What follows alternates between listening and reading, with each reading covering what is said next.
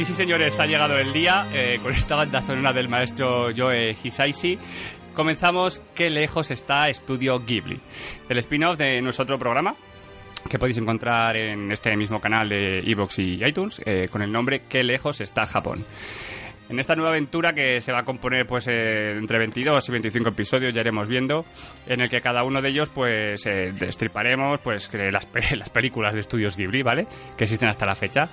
Y os contaremos curiosidades, os hablaremos de sus recaudaciones y hasta pondremos nombre y apellidos a la gente que está detrás de ellas. Pero antes de nada, quiero presentar, por si no los conocíais, a mis dos amantes de las noches niponas.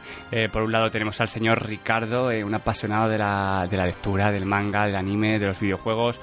Un tío muy limpio y, y- y que no se droga de- desde los dos años. ¿Qué, qué tal estás, Ricardo? Pues muy bien, Poveda. Y, y bueno, qué decirte. Sobre esto de la droga, decir que, que mi droga mi droga sois vosotros Ay, este maravilloso programa. Qué bonito, joder. ¿Qué esperas de esto? Qué gran día, qué gran día hoy, ¿verdad? Había mucho hype, ¿no? Yo, yo sí, yo estaba a tope. Estoy deseando de grabarlo, de que, de que lo monte y de escucharlo yo mismo, porque me encanta Estudio Ghibli y he escuchado muy poco en, en el mundo podcast sobre esto. Así que bueno, Pues- obviaré que estoy yo y disfrutaré como un enano. A tope. Al otro lado tenemos a- al señor Daniel, eh, un amante de los videojuegos que entre setas y monedas eh, de oro pasa sus raticos diseñando y dibujando lindos personajes con ropa, todos claro. ¿Qué pasa, Dani? ¿Qué tal estás? Muy buenas, Poveda. También puedo dibujar, si tú me lo pides, lo dibujo como tú quieras. Ah, vale, pero... Con ropa, sin ropa, eso ya cosa tuya. Mm, qué placer. Tú sí que sabes, tú, tú- tú sí que sabes darme placer. Y bueno, Claro, tenemos... Tienes que pagar. Ah, bueno, claro, eso siempre. Si es gratis no se disfruta. Que, bueno, que tengo que presentar a, a una nueva incorporación, ¿vale? Tanto a este podcast como en el, en el de qué lejos está Japón. Y es que necesitábamos a una persona para, pues, lo que viene a ser para los cafés, alguien que pase así el mocho de vez en cuando. Vamos, lo que viene a ser alguien, pues, yo qué sé, pues un becario, alguien de mantenimiento. ¿Y quién mejor que él, señores? Desde a tomar por culo, ¿vale? Más allá de la Torre Eiffel, ¿eh? Mucho más allá del país donde toman té por la tarde, antes que tomar calimocho, os presento a Juan, diseñador y fricazo a la par que un tío elegante. Eh, muy buenas, Juan, ¿cómo te has dejado liar en esta cosica? Muy buenas, Poveda. Pues no tengo ni idea de cómo he terminado aquí, porque, porque yo de Japón sé bien poco, pero, pero bueno, mm, me dejo enredar muy fácilmente, sobre todo por, por Ricardo y por Dani, que siempre me tienen metido en sus cosas, y creo que, bueno, como de cine sí sé, y de algunas cositas, pues me puedo defender más o menos, pues, pues aquí estamos, ¿no? Para compartir un poquito lo que, lo que podamos de esta película. Al final son los liantes de, de- todos los tinglados de... que me suceden a mí también, o sea, no hay ningún problema. Además son cosas siempre de, de perder dinero. Eso ¿verdad? es, siempre que perder gusta, dinero. Sí, sí, sí, sí. De a lo loco. Ya me, podía- No. ya me po- ya me podías meter en algo que diera dinero. No, hombre, no. Esas las cosas no son divertidas nunca. Pues bueno, después de las presentaciones, eh, vamos a pasar a hablar de, un poco lo que va a ser la primera película de, de Estudios Ghibli que vamos a desarrollar y el tema principal de- del podcast de hoy, ¿vale? Hemos querido dejar un poco Nausicaa, ya que, mm, pese a que dicen que es la primera película de Estudios Ghibli, ya que mm, gran parte del, de los animadores y diseñadores y todo lo que había en ella participaron, eh, fue creada en otra productora llamada Top, Topcraft, ¿fue? O, o algo así se llamaba. Exacto, sí, sí, Topcraft, sí. Eso es. Entonces yo creo que la vamos a dejar para el final de todo, para hacer un- un remember luego de lo que, de cómo comenzó Estudio Ghibli. Y bueno, pues la primera película de la que vamos a hablar, ¿cuál es, Dani? De la puta. ¿De la, ¿de la qué? ¿De qué? ¿Cómo? ¿Qué? De, de la puta. La puta, el castillo en el cielo. Ah, vale, vale, vale, de la puta, qué bonito nombre. ¿Qué? Madre mía, qué susto Precioso. dado. Es, pre- es precio- es pre- es precioso. Fantástico. Dan ganas de pagar cada vez que la ves. Hombre, tú ves un póster y dices, voy a ver la puta. Y pues siempre, siempre llama, ¿verdad? Para explicárselo a tu madre luego. Mamá, que quiero Blu-ray de la puta. Claro. A los reyes. Niño, ¿qué has estado haciendo? Viendo la puta. Viendo la puta. Pues para comenzar mal. bien, yo creo que lo mejor es, es pues, es, pues, hacer una sinopsis un poco de qué va la peliculica y todo esto, y eso nos lo va a desarrollar el señor Ricardo. Eh, cuéntanos un poco de qué va la peli. Bueno, yo creo que antes de nada, mm, no sé si, si sería mejor casi, Poveda y, y demás compañeros, que hagamos todos los chistes sobre eh, el juego de palabras de Ah, la vale. puta, ¿eh? y cuando ya quememos ese cartucho, pues ya podemos empezar el podcast. Si no, esto es que va a ser un puto infierno. ¿No creéis? O sea, hay que ver, se llama la puta, jaja, no sé, ese tipo de, de cosillas. Yo creo que muchos de ellos van a salirse por la marcha, la marcha, ¿eh? Oye, Eso es- es surge. sí, sí, eso surge ya. Pero es bastante trendy lo que dices, porque, porque lo he escuchado, bueno, lo he leído en, en varios sitios donde, donde he leído sobre la película. Todos empiezan con ese párrafo. de, Vamos a reírnos ahora del nombre y ya pasamos en serio a analizarlo.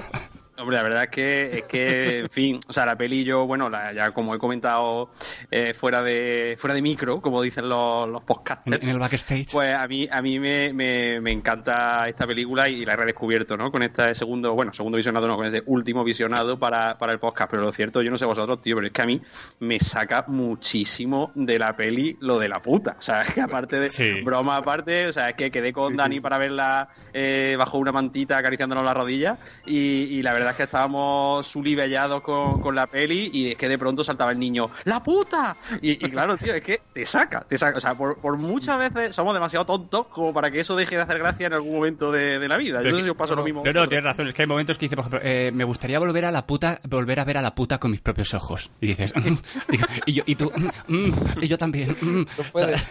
O al final de salud se encuentra la puta. Dices, "Mm, ah, mm, ah, pues enciéndela. Al final del, al final del neón. Claro, es como, pero tienes razón, lo, que llamas la puta, pues, que en la primera versión no se llamaba la puta. Es, es cierto, es cierto. La primera versión, eh, cuando se trajo a España, eh, bueno, hablaremos de esto más adelante, ¿no? Este Vale. tipo de, de movidas, pero se, se, se llamó la Puntu, porque claro, es que era, era inviable. Luego ya se ha empezado a respetar el nombre original, pero claro, con eso se han, se han bueno, pues nada, se han, se han arriesgado a que esto sea la coña eh, inacabable, o sea... De todas maneras, por ir aclarándolo, ¿cómo, ¿cómo la habéis visto vosotros la película? ¿La habéis visto en versión original o en español o cómo? En español. Sí, yo, yo esta última vez la he visto en la he visto en español, no soy todavía tan Tan- gafapasti. ¿A que tú la has visto en versión original, como buena persona que vive en Reino Unido? Pues claro, como personas de bien que ven películas en versión original. Hombre, Pues No, pero chicos, esta- hasta aquí, el- que lejos estudio Ghibli, sigue Juan solo. El doblaje, de todas formas, en español es muy bueno, sí, siempre. En Ghibli es muy bueno. sí, sí. Eso hay que decirlo que, que vale la pena. Mm, hombre, siempre mola ¿no? una película en versión original, pero esta no, no, no es jueces. Sí, yo, yo, yo para mí, en eh, español. además es curioso porque yo intento ver todas las películas en versión original, salvo las de animación, y Exacto. abrimos, abrimos nuevo apéndice, salvo las de Estudio Ghibli, Exactamente. exactamente. que las vuelvo a ver en versión original. que la vuelva a ver, se, se da la vuelta otra vez. Pues la verdad es que el doblaje es verdad lo que dice Dani que es buenísimo en, en las pelis de Estudio Ghibli. Yo, yo es que no me gusta mucho ver las películas de animación en versión original porque me pierdo la animación. Vamos, no me la pierdo, tampoco soy retrasado y tardo en leer un subtítulo demasiado, ¿no? Demasiado, digo. Tardo lo que tengo que tardar porque hasta ahí llego yo, ¿sabes? Y, pero, pero yo prefiero verlas, pero lo es cierto que en esta peli casi que merecería la pena verla en versión original por el tema de, de la puta. No es la puta, es la puta. Y no, no es tan, no es tan grave. Bueno, yo creo que hay incluso más coñero, entonces, vamos. No es la puto. No lo dicen así, no lo dicen con esa, enton- Sí, sí, sí. con La esa entonación. Es como con, eh, porque ellos no pronuncian la, algo así pasa, ¿no? Lo dicen como con ere o algo así, una cosa rara, ¿no? Eh, tío, no lo sé. ¿Era puta? Entonces, Era puta o algo así, no sé, no sé. Que nos Eh. diga Peda que sabe japonés. ¿Pueda? Espérate, eso lo, lo- lo vi antes en alguna parte. Sí, lo, seguí hablando. busca, busca. Busca la puta. Eh, Está ahí haciendo scroll. Bueno, No, eh, ya lo tengo abierto, mierda. eh, si queréis me os cuento un poco la sinopsis Sí. de la peli para, para intentar avanzar y que esto no se convierta en el podcast que nunca acabó. Vale, Vale, procede. Poveda, ¿tú qué procede. Venga, vale. En fin, bueno, vamos allá. Os cuento. Eh, una aeronave se desliza sobre un mar de nubes. no, en no, una- no sigas, lo tengo. Eh, vale, vale. y este es nuestro becario, la persona que viene a jodernos la vida. Hombre, ya que no me pagáis y soy becario. La película en versión original se llama. eh, mi, mi japonés lo tengo un poco oxidado, ¿eh? Venga, vale. eh Tenku no Shiro Rapiuta. Ah, rapiuta. Rapiuta. Puta. La, re- la Rapiuta. Que de suena Dios. a la reputa, pero bueno, da igual, venga, podemos. Ya, podemos. Bueno, voy allá, ahora sí. Sinopsis de El castillo en el cielo, la puta para los amigos.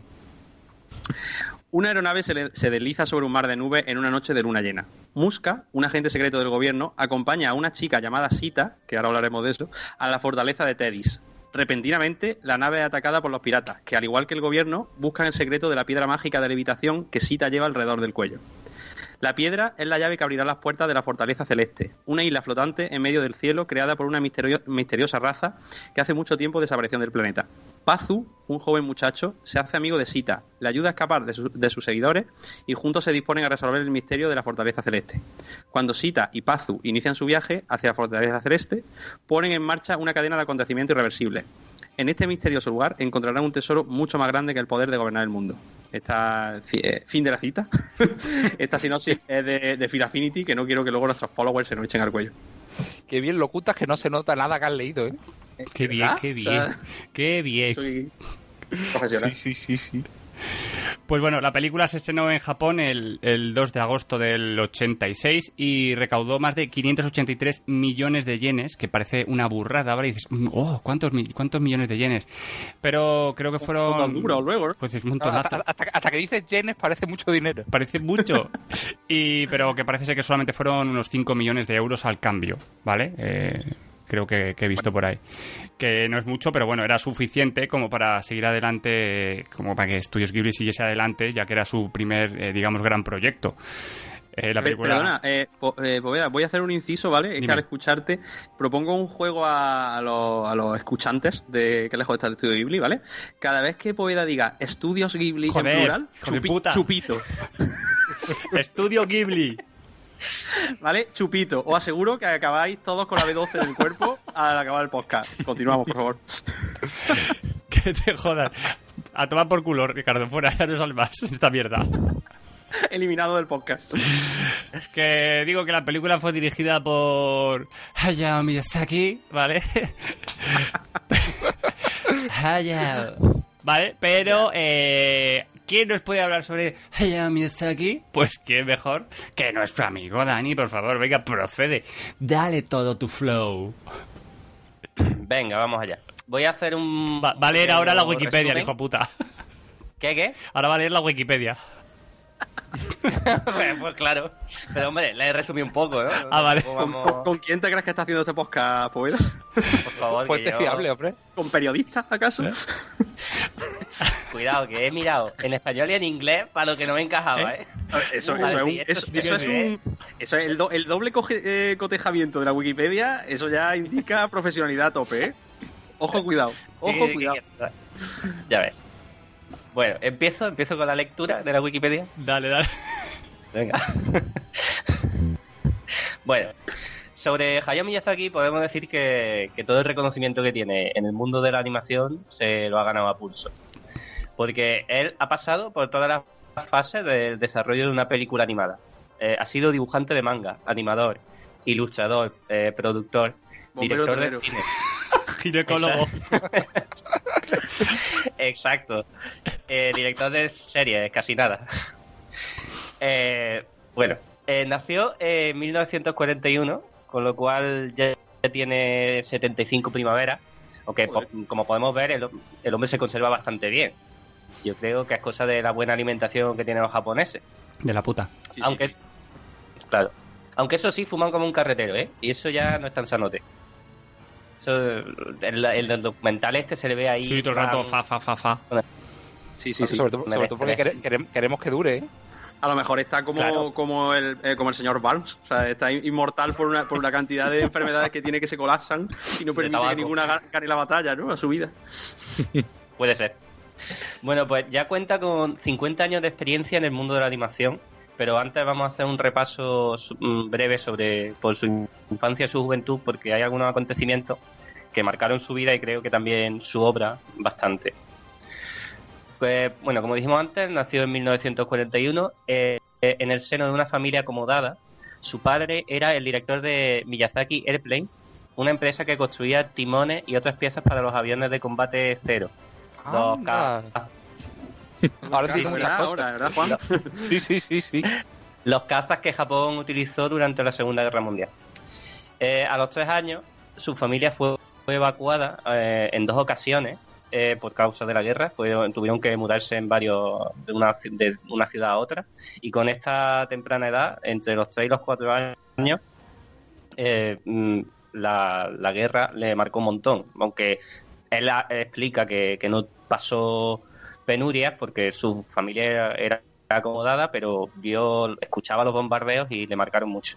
Entonces, si lo piensa bien, pues eh, la guerra, la industria bélica, es un trasfondo mm, siem- que siempre está en sus películas, ya sea en, en el- La puta, en el castillo en el, en el cielo, Mm. la princesa Mononoke, el castillo ambulante, aunque la guerra no sea el tema central, siempre hay un conflicto bélico grande ocurriendo en segundo plano. Exacto, bueno, esto de hecho, cuando más potente sería sería en la última peli que hizo, o llamada de otra manera, la gran sacada de chorra de Hayao Miyazaki, que fue Se levanta el viento, ¿no? Ahí es El como se donde más claro se ve todo este, todo Su- este asunto de su, Su de friquismo, pasado. y su friquismo y por el, por, por el mundo de los aviones y todo el tema este raruno. Claro. Claro, ahí, ahí, es- ahí se ve muy claro.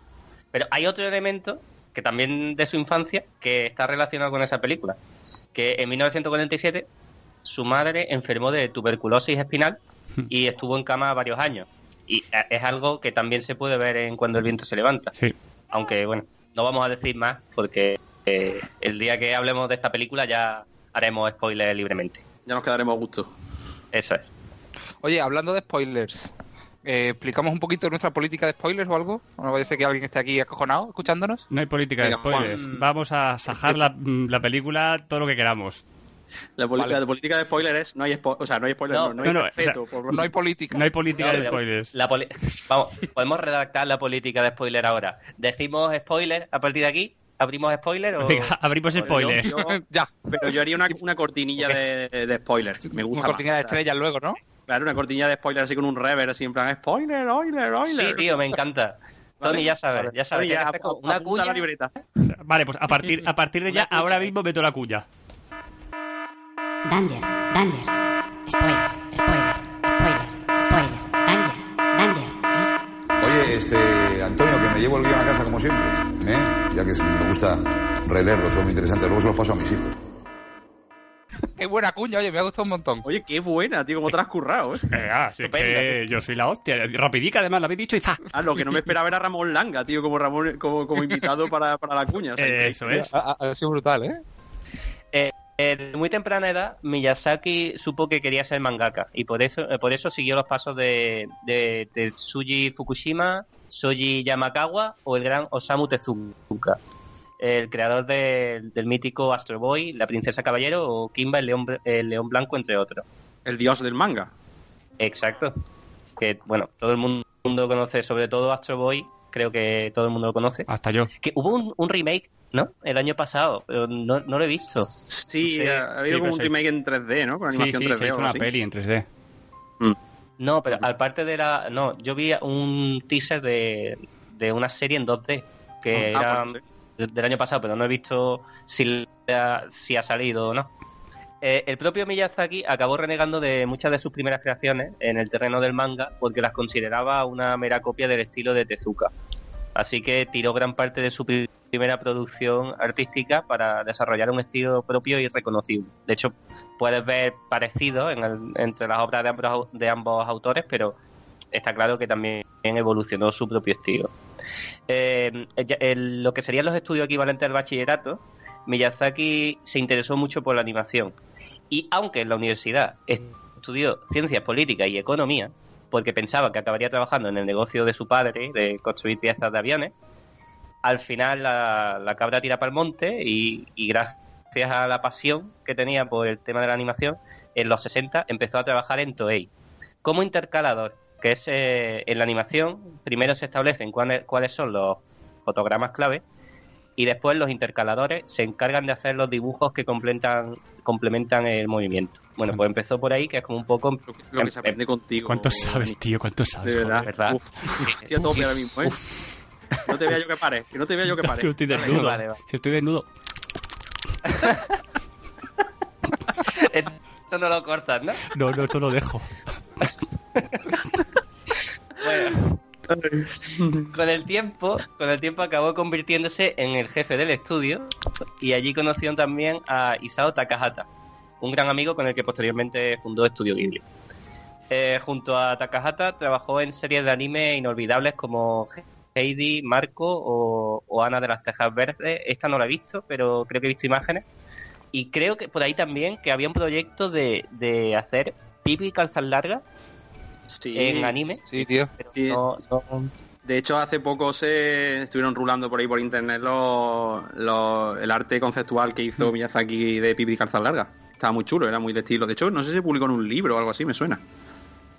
Sí, es que yo vi las imágenes, pero sé que eso, que el proyecto al final no salió adelante. Bueno, en, en 1978 dirigió su primera serie, ya aquí escalando puestos. Eh, la- esta serie era Conan, el niño del futuro. Y el año siguiente dirigió su primera película, Lupin III, El castillo de Cagliostro. Ujú. Eh, bueno, en la serie de Lupin, evidentemente veis el, el diseño de los personajes y, y es, es eso, también es muy Ghibli, ¿no? Cuando Sí, totalmente. Y perdona, Dani, ¿y dónde queda aquí la, la, la serie de Sherlock Holmes? O sea, ¿en qué, en qué? Porque yo sé que, que, bueno, no sé si Miyazaki, la verdad es que ahora mismo no Sí. lo sé, o, o, o si el- fue mm, Takahata, pero estuvieron metidos en esa serie, porque además el estilo En el- totalmente... Sí, en el 85 también él participó, pero dirigió algunos capítulos y supongo que, que también haría mm, el diseño de personajes, obviamente, pero no, no estuvo en, en toda la serie, no es como una serie suya entera, pero Vale, bueno, la influencia se nota. El- otra cosa importante, eh, enlazamos con lo que comentamos al principio, eh, es que en el 1982 eh, empezó a, a publicar eh, el manga de Nausicaa del Valle del Viento en la revista Animage. Eh, tú sabes, las típicas que hay, típicas revistas de, de manga, como parecida a la Shonen Jump, que hay muchas en Japón. Este manga se estuvo desarrollando durante 12 años, entre 1982 y 1994. Eh, aunque dos años después del comienzo de, del- de la publicación del manga, en 1984, el propio Miyazaki dirigió la película de Nausicaa basada en los dos primeros tomos de la serie. Eh, resumir, resumiendo un poco la historia, era lo que había hasta el momento. Tienes tú el manga, hecho, ¿no, Ricardo? sé- ¿Alguno lo ha leído el, No, el manga? no lo, lo tienes tú, ¿no? Yo sí, yo tengo, además tengo la, la, la edición que sacó Planeta antes de esta de que costaba mil millones de dólares porque decir venía vale- con, mm, valía un coloreada con la sangre de Miyazaki. Eso es. yo no, no, no entenderé esa edición de 100 pavos, no sé qué tiene. La tenían bueno, en, la, yo me en la compré... FNAC, había una en la FNAC en, en Zaragoza creo que fue, metían una vitrina ahí, digo, pero, pero ¿qué coño? Sí, sí, traería pelo de, de la barba de Miyazaki, no sé. El caso, yo tenía la, yo me compré en su momento hace mucho la edición que eran seis tomos de tapa blanda, vamos, más de andas por casa. Y la verdad es que el manga es cojonudo. Es mucho más complejo y pero cierra la historia porque ya hablaremos de esto en el, en el programa de Nausicaa, pero bueno, Nausicaa queda un poco en plan que te quedas como what- why the face, ¿no? O sea, no, no entiendo no, no entiendo mucho, pero bueno, se, se simplifica mucho la historia y se acortan muchas cosas y la verdad es que merece muchísimo la, la pena el, el manga de Nausicaa también por el hecho de que está, joder, está dibujado eh, íntegramente por, por Miyazaki, ¿no? Y eso para cualquier enfermito como nosotros es la leche. Así que de aquí mis dieces y lo recomiendo Y mis para besos. todos los para todos los internets. Mis likes. Mis likes. Mis likes. Pero yo creo que yo lo tengo pendiente y desde luego suele pasar que, que cuando se adapta un manga a un anime, siempre, casi siempre se quedan cosas fuera o se cambian algunas. En este caso porque era imposible hacerlo de otra forma. ¿Quién se está tocando con el micro? Yo, tío, eh, eh, no os habéis dado cuenta, pero me he ido un rato y he vuelto. Ah, vale. Y ¡Qué cabrón! Menudo ninja. Me, me aburríais, tío, me aburríais y voy. Me voy y vuelvo. Está bien.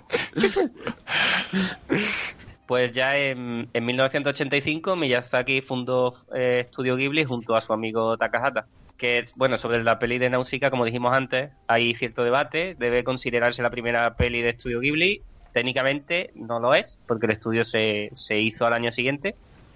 Pero bueno, Nausicaa es el germen de Estudio Ghibli y además en, en esta historia y, y presente muchos elementos que definen la obra seria y adulta de Miyazaki, sin, sin abandonar la magia que caracteriza todos sus trabajos. Y chimpón. Pues muy bonito. Me encanta, me encanta ese final. Así Pues sí, muy bien. Y si Miyazaki es fundamental en la historia de los estudios Ghibli, eh, algo que también ha sido pues eh, fundamental son las bandas sonoras. Y, y la verdad que, que la banda sonora de la película de la que, de la que vamos a hablar hoy, de la que estamos hablando, eh, mm, a mí ya me gustó, pero ahora que la he escuchado entera me ha parecido la rehostia. O sea, mm, y me la he metido hasta en el iPod y la escucho la escucho de vez en cuando. ¿Y, y ¿qué, qué- qué nos puedes contar de esto, Juan? ¿Tú qué sabes?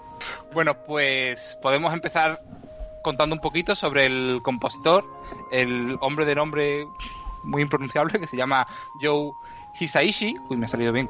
Este hombre eh, es un uno de los compositores más famosos de Oriente, tiene más de 100 bandas sonoras.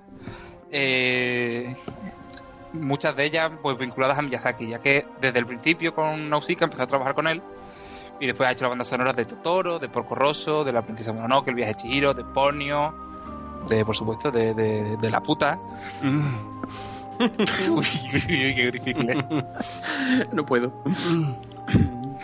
Y, y nada, pero es un hombre que no solo, no solo ha estado vinculado a, a Miyazaki, aunque sean muy buenos amigos, eh, este hombre también ha trabajado mucho por su cuenta. Ha hecho, por ejemplo, la banda sonora de Nino Kuni, el videojuego. Exacto. Sí, también hizo la banda sonora de la película Despedidas en 2009, que se llevó, creo que fue en 2009, el Oscar a la mejor película de habla inglesa, ¿sabes? Entonces, bueno, tiene, ha sacado varios álbumes, álbumes. También ha, traba- ha trabajado mucho con, con Takeshi Kitano. Eh, Hisaishi. De hecho, hay un hay un disco buenísimo. Además está en Spotify, que es Hisaishi Meets Kitano o algo así. Y, y es súper bueno, ¿eh? Os lo recomiendo mucho. Yo es que soy mega ultra fan de Joe Hisaishi. El tío tiene su propia, su propia sello discográfico que se llama Wonderland, no como la casa de, de, de Michael Jackson, sino separado. Ya. La- Sin malos rollos. Como la casa de Michael Jackson, sí, pero ningún sin tipo de mal rollo. Sin niños. Exactamente. Sin niños. Pues este hombre traba- empezó Hisaishi. Tengo que decir más Hisaishi, Hisaishi, Hisaishi. Hisaishi, En realidad como Eh. si fuera en español. Hisaishi. Claro. Hisaishi. Eh, empezó trabajando en 1974. Su primer trabajo fue para Gyatorusu, que es una serie que no, de la que no sé nada, la verdad. Muy bien. Pero bueno, después, después, después hizo también trabajos para Academy of Ninja o a Full Throttle. A Full Throttle. So- o sea, quiero decir que tiene, tiene un recorrido bastante bueno cuando, cuando lo fichó Miyazaki, digamos, y le dio el- el- ya pues la puntilla para que La- para la- la- Cuando le dio la alternativa. Exactamente. Y ya lo convirtió, bueno, pues, pues supongo que, supongo que evidentemente si no hubiera sido por Miyazaki, este hombre, por muy famoso que fuera, tampoco sería Nadie. tan conocido, ¿no? Hombre, realmente es que la, la música de, de Hisaishi es, es maravillosa, por lo menos a mi entender, pero sí que es cierto que, que es que es que es un poco, yo creo que hay una relación ahí un poco simbiótica, ¿no? Que, que, Ah, que claro. Las pelis de Miyazaki sin la música de Hisaishi es que no serían lo mismo y viceversa, o sea, entonces yo creo que ahí está la, Es- la es magia. que se- ¿Qué sería de Danny Elfman sin, sin Tim Burton, no? O, Exactamente. Sí, eso es, eso es. o algo así. Exactamente. O de Star Wars sin John Williams. ¿no? Exactamente. No, pero John Williams sin Star Wars sí podría sobrevivir perfectamente. Sí, bueno, eso sí. Sí. bueno, pues la banda sonora, aparte de decir que es la rehostia y que si no lo habéis escuchado, apagáis este podcast y ponerlo en la y ya está. Suicidaros. Y ya es lo que a morir. de aquí y poneros a escuchar la banda sonora, porque es lo mejor que podéis hacer. Pues un tiempo mucho más preciado que, que escucharnos a nosotros. Me encanta cómo te estás ganando un puesto fijo en este podcast. Sí, ¿verdad? Sí, que- Con todo el respeto hacia nosotros. Pues a- aparte de eso, tengo una anécdota muy curiosa de contar que, que, que la banda sonora original, cuando se hizo la peli en el 84, no duraba más de 40 minutos. Y, pero la película, cuando se fue a llevar a, a Estados Unidos, se consideró que, que la película estaba llena de, de silencios muy perturbadores para el público americano. ¿Sabes? No sé lo que es un silencio perturbador. momento incómodo. Claro. Es momentos incómodos, exactamente. Supongo que cuando cuando cuando un nota te quiere zumbar una niña de 12 años, Eh, pues, por ejemplo. incómodo. Por ejemplo. Luego que- hablaremos de ello. Si luego tú hablaremos metes, de ello. metes una fanfarria y gana el conjunto. Claro, sí claro, o claro. sí. O sea, eso es así. Luego hablaremos de ello. Vuelve mucho más inocente, ¿no? Claro, Exactamente, claro, pues ese tipo de cosas- con orquesta es mucho mejor siempre. Claro, entonces, pues el tío eh, escribió, la, la reescribió, la hizo mucho más larga, le- la orquestó, o sea, la hizo como más, más épica, más tal. Que bueno, en general está bien porque podemos disfrutar de más bandas sonoras. Pero, pero sin embargo, si escuchas la versión americana de la peli, hay una cosa muy rara, que es cuando, por ejemplo, en el tema Pathus Fanfare, Fanfare, eh, que es cuando, cuando Pasu se levanta por la mañana y es como el despertador del pueblo, Hmm. que se pone a tocar la, la trompeta, Sí. Que por cierto, digo yo, ese niño tiene que ser el niño más odiado del pueblo, ¿verdad? Tiene que ser- Ese niño tiene sicarios, pero No, no, no. Tú ves al niño por el pueblo y dices, el puto niño de la trompeta por ahí viene. O sea, tiene que ser un poco así, ¿no? Pues, pues, bueno, cuando suena ese tema, que yo que sé, es un tema muy, muy bonito en la película, está, es por la mañana, él solo tocando la trompeta así al, al infinito. Bueno, pues la versión americana la llenaron con orquesta también, una orquesta inexistente, ¿sabes? Un poquito ya Entonces- excesivo, ¿no? Lo de los Es americanos, ¿no? Muy excesivo, muy excesivo, exactamente. Pero, pero bueno, ahí está y, y hay, por lo visto hay mucha polémica formal alrededor de este tema, porque, porque bueno, porque por un lado se cargan la obra original, pero realmente tiene el consentimiento de Miyazaki, la ha compuesto el mismo compositor y no tendría por qué dar tantos problemas. Y bueno, y por el lado bueno a mí que, que tenemos más banda sonora, que es una banda sonora increíble y podemos disfrutar más tiempo de ella. Totalmente cierto, totalmente. Hay un, hay una, un- no sé si tú esto lo, lo has visto por ahí, Juan, una, una especie de curiosidad que he leído que, que, que comentan que Miyazaki como que se la sudaba un poco la banda sonora de la peli esta.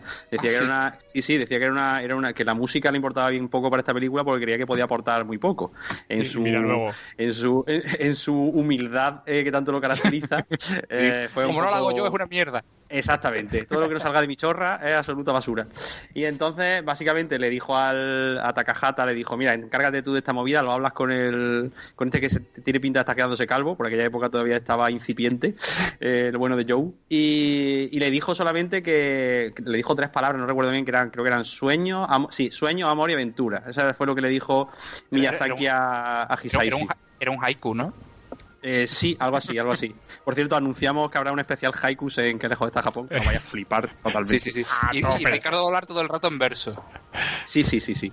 Ricardo La verdad es que, Juan, eh, me das una alegría porque sabes que me gusta rimar de noche y de día. Oh, ¡Oh! ¡Oh! Eso dolía. ¡Oh, Dios! ¡Qué bonito, qué bien enlazado! no y, con esto, perder, y con esto ha acabado el podcast de hoy, chavales. Hasta luego. Esto promete. Y con esto y un bizcocho. Bueno, otro- tengo un par de curiosidades más sobre la esa misma reedición americana. Ya no salimos un poco del tema de la banda sonora, pero, pero la misma reedición fue cuando, cuando, por ejemplo, se cambió la referencia de la isla del tesoro. No, no tengo, no, no he conseguido entender por qué y la cambiaron a referencias a los viajes de Gulliver. Que si habéis visto la versión moderna, escucharíais hablar de los viajes de Gulliver y no de la isla del tesoro. ¿Sabes? No sé qué versión Sí, habréis visto sí. vosotros. Sí, pues en la original no era así. Y. Y. ¿Y qué más? Ah, bueno, en la edición en inglés, la nueva, no la antigua, o sea, la, segunda vez que se dobló al inglés fue ya, que fue cuando, cuando pusieron la banda sonora, fue cuando cuando añadieron todas las voces de, de famosos que hoy conocemos en inglés, como por ejemplo Mark Hamill haciendo de Mosca, o al, al nota de Dawson Crece, que no sé cómo se llama, Crece, que no El nota de Dawson llama. Crece. El nota de Dawson nombre. Crece. Exactamente, no tiene nombre, ¿verdad? Es todo así. En su DNI Claro. pone el nota de Dawson Crece, pues ese hace de Pasu. Eh, bueno, una cosa, eh, porque claro, como Juan es el nuevo, tengo que hacerme el listillo y contradecirle aquí y- en directo, en live. Y que se joda, lo- ya lo hace siempre, o sea, tampoco me parece Sí, la, nada. la verdad que sí, la verdad que sí, soy así de, de inflón. El caso es que eh, creo que o no te has, no, no lo has dicho bien porque te has hecho un lío, o, pero en realidad eh, eh, la puta, jajajajaja, nadie me mm, he dicho la puta en un micrófono, eh, sí que viene de, de, los, de los viajes de, De ¿no? Por lo menos es. Sí, ¿no? así ha sido en, la, en, la- No, en las pero- fuentes que yo he consultado. Pero yo no, no he dicho que no venga de los viajes de Gulliver, vamos, sí. De hecho, es que creo que hay un lío con las versiones que hemos visto, porque como yo la he visto en versión original y vosotros no, pues el. Gafas de pasta puestas. Claro. ¿eh? eh, me las pongo para ver películas, aunque no me haga falta ni nada. Mm. Pues, claro. pues, pues en mi versión sí se mencionaban los viajes de Gulliver. Y, y, y nada, y me he hecho un lío, las cosas como son. Y, y por lo visto fueron borrados para las traducciones o para las versiones posteriores, eh, tanto los viajes de Gulliver como la isla del tesoro. Claro, todas las referencias a eso. Que por lo que me habéis dicho fuera de micrófono, no, no, no se hace mención a esa en la versión en español, ¿verdad? Yo no lo recuerdo, pero bueno, ya ahí están nuestros oyentes para ponernos a París por, por gente indocumentadísima, porque, pero yo no me acuerdo de que en la propia peli, dentro del guion de la peli, hagan referencia a la- al origen del nombre de la puta, ¿no? No, no. Yo supongo- tampoco me acuerdo. No, Es un lío de, de- de, mm, versiones que hemos visto. Pero bueno, nuestros friki oyentes están ahí para, para Luego en el, en el grupo de WhatsApp le preguntamos a Miyazaki. Eso es. claro. Hola, ¿qué tal, Miyazaki? Alfonso. Pues nada, Eh, si queréis... llamamos, eh, Eso es Alfonsito, en privado. Alfonsito Miyazaki. Ay. Que bueno, pues vamos a pasar ya a desarrollar lo que viene a ser todo el percal de, de la película y vamos a hablar un poco sobre la película y lo que nos ha parecido a cada uno. Eh, a mí la verdad que me ha parecido la hostia, yo la vi hace ya muchos años, pero, pero ahora que me la había comprado, y mira, me la compré y no la había visto todavía, porque yo hago mucho esto, eh, con libros. Un problema que te- Libros, videojuegos, eh, Problema de gente rica, vamos, porque yo no, no hago esas cosas. ¿sabes? Me he tenido novias y no los tocaba, o sea, esto funciona así, ¿vale? Eh, a lo loco. Y, y ahora que la he vuelto a ver y me ha parecido mm, la hostia, eh, la banda además me ha gustado, como he dicho antes, muchísimo. Y, y bueno, ¿a vosotros qué os ha parecido la película? Pues sí, yo, yo coincido con, con Poveda en esto totalmente. Yo en cuando, o sea, yo mi, mi historia de amor con Ghibli comienza con, con el viaje de Chihiro, ¿no? Que la vi sin tener ni idea de lo que a lo que me iba a enfrentar y bueno, me, me maravilló y demás. Ya hablaremos de eso en su momento. Y a partir de ahí, pues entré en una especie, de fiebre completista por la cual me, me descargué toda la peli porque yo creo que en ese momento ni siquiera había muchas que no estaban todavía eh, editadas en España y me, y me vi todas las películas. La verdad es que yo la primera vez que vi el Castillo en el Cielo, pues me gustó, pero la verdad no no la, no la disfruté como esta vez. O sea, yo la tenía en, mi memoria, la tenía como una dram, ¿qué te digo yo? Mediana, ¿no? De, de Miyazaki por debajo de, de las que son mi- mis favoritas. Y sin embargo, en esta, en esta ocasión, que, que la, bueno, yo me la compré igual que, igual que Poveda, también estoy un poquito mal de ahí, del tema de gastar. Y, y me la, y me la pillé en Blu-ray. Y la verdad es que me ha, me ha parecido una auténtica, una auténtica pasada y, y- una historia mucho más, mm, más grande y más profunda de lo que yo recordaba al principio. Eh, bueno, aparte con, un, con unos primeros minutos que, que son de lo mejorcito que, que ha hecho Estudio Ghibli, en mi opinión, en toda su historia, tanto en, o sea, en, la, en la conjunción con incluso con la música de, de Yoji Hisaishi, con ese pedazo de, de tema principal y ese, ese descenso de, Sita de los cielos, yo creo que, que, joder, es que estamos hablando de una peli del 86 y con un nivelón absolutamente espectacular. Sí, porque la peli empieza por. O sea, la peli ya empieza a tope por todo lo alto con el. Con esto, ya te digo, esta niña intentando escapar del Zeppelin mientras le intentan. eh, le intentan secuestrar lo que viene a ser la banda de Dora, ¿es? Sí, ¿no? De, La banda Dola, Dola. La banda Dora, de Dora, Dora eso, es la, de, la- es Dora exploradora. la banda de Dola con la mujer esta que se parece a, a la madre de los Goonies. Y, y claro, yo flipo porque claro, me quedo un poco así porque la niña cae, ¿vale? Empieza a caer la niña y la niña que se queda inconsciente en el aire. Se queda... es normal. eh, Se queda- Yo, yo me desmayaría si me estoy cayendo sin paracaídas. Claro. Plan, la presión, tío. Qué sensible Claro. sois. Ok, Le sangraba el oído, pero no lo vemos eso en el metraje. lo censuraron ahí. ¿Y a ti qué, qué te pareció, Dani, la peli? Pues muy bien, también era la segunda vez que la veía. Mm, ahora, esta última vez, porque la primera vez la vi en la universidad. eh, creo que la vi después de un ciclo que hicieron de, de Estudio Ghibli, que pusieron por Corroso y alguna película más. Hostia, por corroso. Y entonces ya me interesé, pues, muy chula también. Yo antes había visto mm, Totoro y, y también alguna más, pero bueno, a partir de esta dije, voy, no las vi todas, pero me, me puse a ver a sacar algunas de la videoteca y me gustó mucho, pero es verdad que ahora también con, con más edad y más perspectiva, pues me ha gustado más esta, esta vez. Le he visto algunos matices muy, muy chulos sobre, eh, no sé, la maldad del personaje de, de Muska, un personaje que, que como comenté cuando la vi con, con Ricardo, era uno de los pocos mm, villanos que tiene que aparecen en Estudio Ghibli, que es mm, puramente malvado. Porque si te fijas, eh, en, en la mayoría de las ocasiones, el, el malo suele tener algún alguna motivación noble o un poco gris, pero no, Muska es un nazi, Eso es Suel- muy, su- muy suele pasar en casi todos los... En, quiero decir, es algo muy de la cultura japonesa de que los malos no sean nunca malos, simplemente son, digamos, incomprendidos o son Claro. O simplemente no hay que vencerles, sino lo que hay que hacer es llevarlos al lado luminoso, digamos. Sí, exacto. Y sobre todo siempre, en la, sobre todo en las películas de Estudio Ghibli, eh, siempre se ve que hay una especie de redención ¿no? en, el, en, el, Claro. en el antagonista. Y en este caso, que es lo curioso de- del castillo, una de las muchas cosas curiosas del castillo en el cielo, es que el, el Musca este mm, es un tío, pues ya de un linaje eh, con una altivez y con tal, y, y con una maldad, ¿no? Pues, y, una, y una avaricia y una ansia de poder que realmente no termina de nunca nunca acaba y nunca y nunca encuentra esa, esa redención que le une a- al protagonista y bueno de hecho eso es súper curioso yo des- es la primera vez que veía en, en una peli de Ghibli prácticamente que yo recuerde un, un malo de esa, de esa característica ¿Y a ti, Juan, Claro. qué te pareció la, la película entonces? Pues bien, yo la primera vez que la vi fue fue bueno, fue cuando unos amigos me, me dijeron de participar en un podcast sobre la película.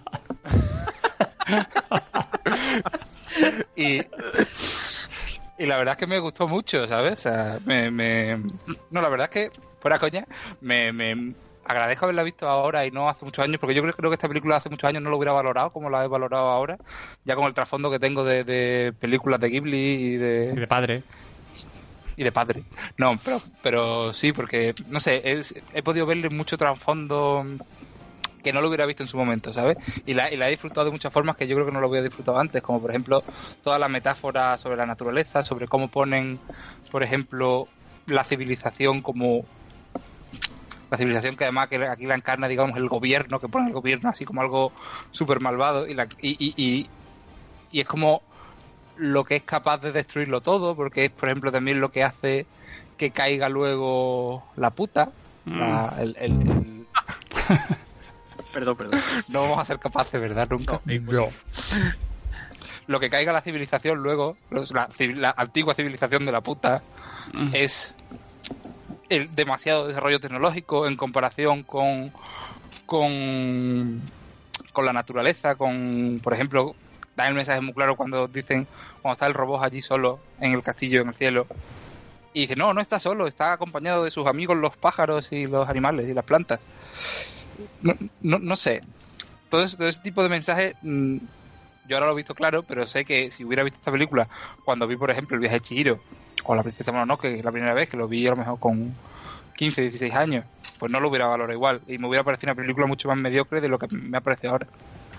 Claro, sí es que en realidad eh, es, lo que, es totalmente lo que tú dices, ¿no? Que, que yo creo que en esta peli se conforma ya, aunque se, se ve en Nausicaa, pero aquí es ya donde totalmente Miyazaki pone, digamos, las cartas sobre la mesa y dice, "Eh, de esto voy a hablar yo en mi carrera, ¿no? Y porque en realidad siempre sigue ese continuo, el amor por la naturaleza, el desdén por la, o sea, el desprecio un poco al, al excesivo avance tecnológico, eh, ideas un poquito, ¿qué te digo yo?, comunistas, en este sentimiento de, de unión y de comunidad entre las clases trabajadoras, todo eso también viene de su, de su, de su pasado, ¿no? Como, como apuntaba antes Dani. Y, y eso es lo, lo- yo creo que es una de las cosas más chulas que tiene la peli, ¿no? Que aquí es donde empieza a verse ya lo que Miyazaki va a contar en toda su en toda su filmografía. Mola mucho la unión esta de... Hay una cosa- Ah, di- di- Sigue, sigue. No, no, sí, sigue tú, me da igual.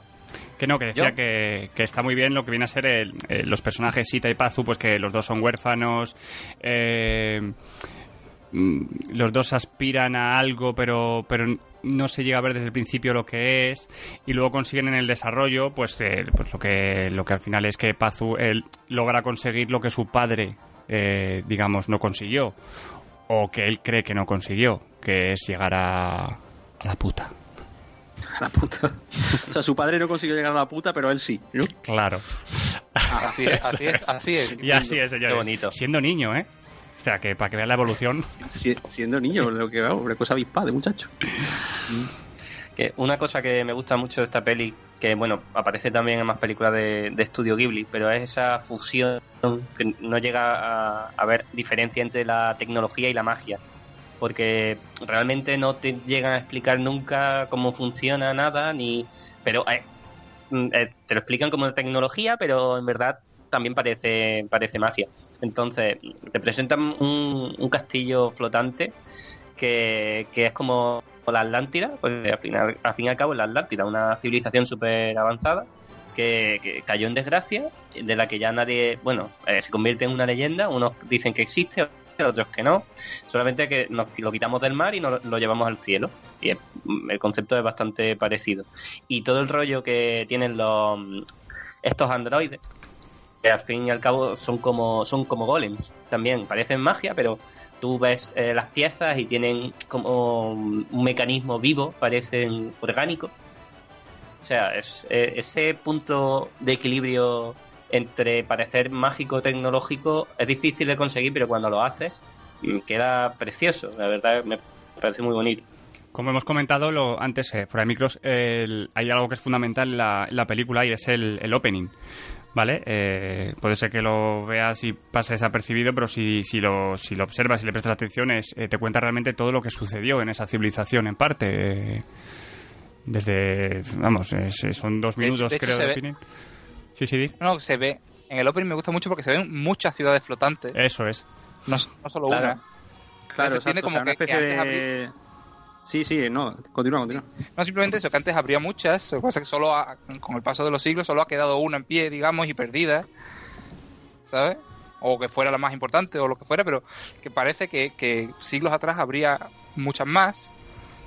Y no sé, Sí, de hecho, eh, la primera vez que ves la peli te puede pasar desapercibido el- el- los títulos de, de, de créditos, ahora el, el este opening, pero realmente cierra, mu- o sea, cierra mucho mejor lo que es el, el global de la película porque al ponerte en, esto, en este contexto como que se entiende mejor todo eh, todo el tema de, de la isla flotante que bueno que sí, parte de la intención yo creo de, de, de Miyazaki aquí era dejarla en un halo de misterio porque es parte de, la gracia ¿no? y de la magia de la propia isla pero sí que es verdad que este prólogo es bastante esclarecedora a, a ese en ese aspecto no en el de qué de dónde viene esto qué coño es esta isla o sea en ese aspecto mola mucho también el, el prólogo vamos Yo- lo- el crédito Yo creo que eso, que es, es que es recomendable ver la peli y cuando termines mm, ponerla otra vez para verte ese opening, ¿sabes?